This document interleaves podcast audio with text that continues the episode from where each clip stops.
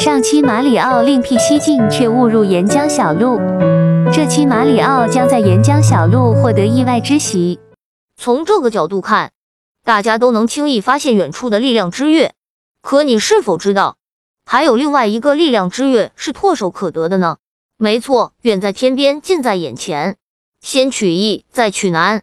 考试的时候，我们会把容易的题目先快速答完，剩下的时间再集中精力去攻克难题。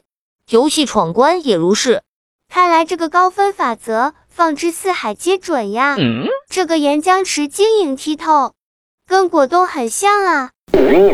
海皮，你说对了，而且这些果冻滑溜的很，站边沿上是很容易会被顺下去的。马里奥在极短时间内跳起了一个力量之跃，站在高处真有一览众山小的感觉。仿佛一切都停留在了最美好的时刻。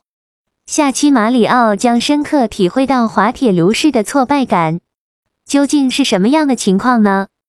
喜欢和我们一起玩游戏的朋友，敬请关注。我们下期见。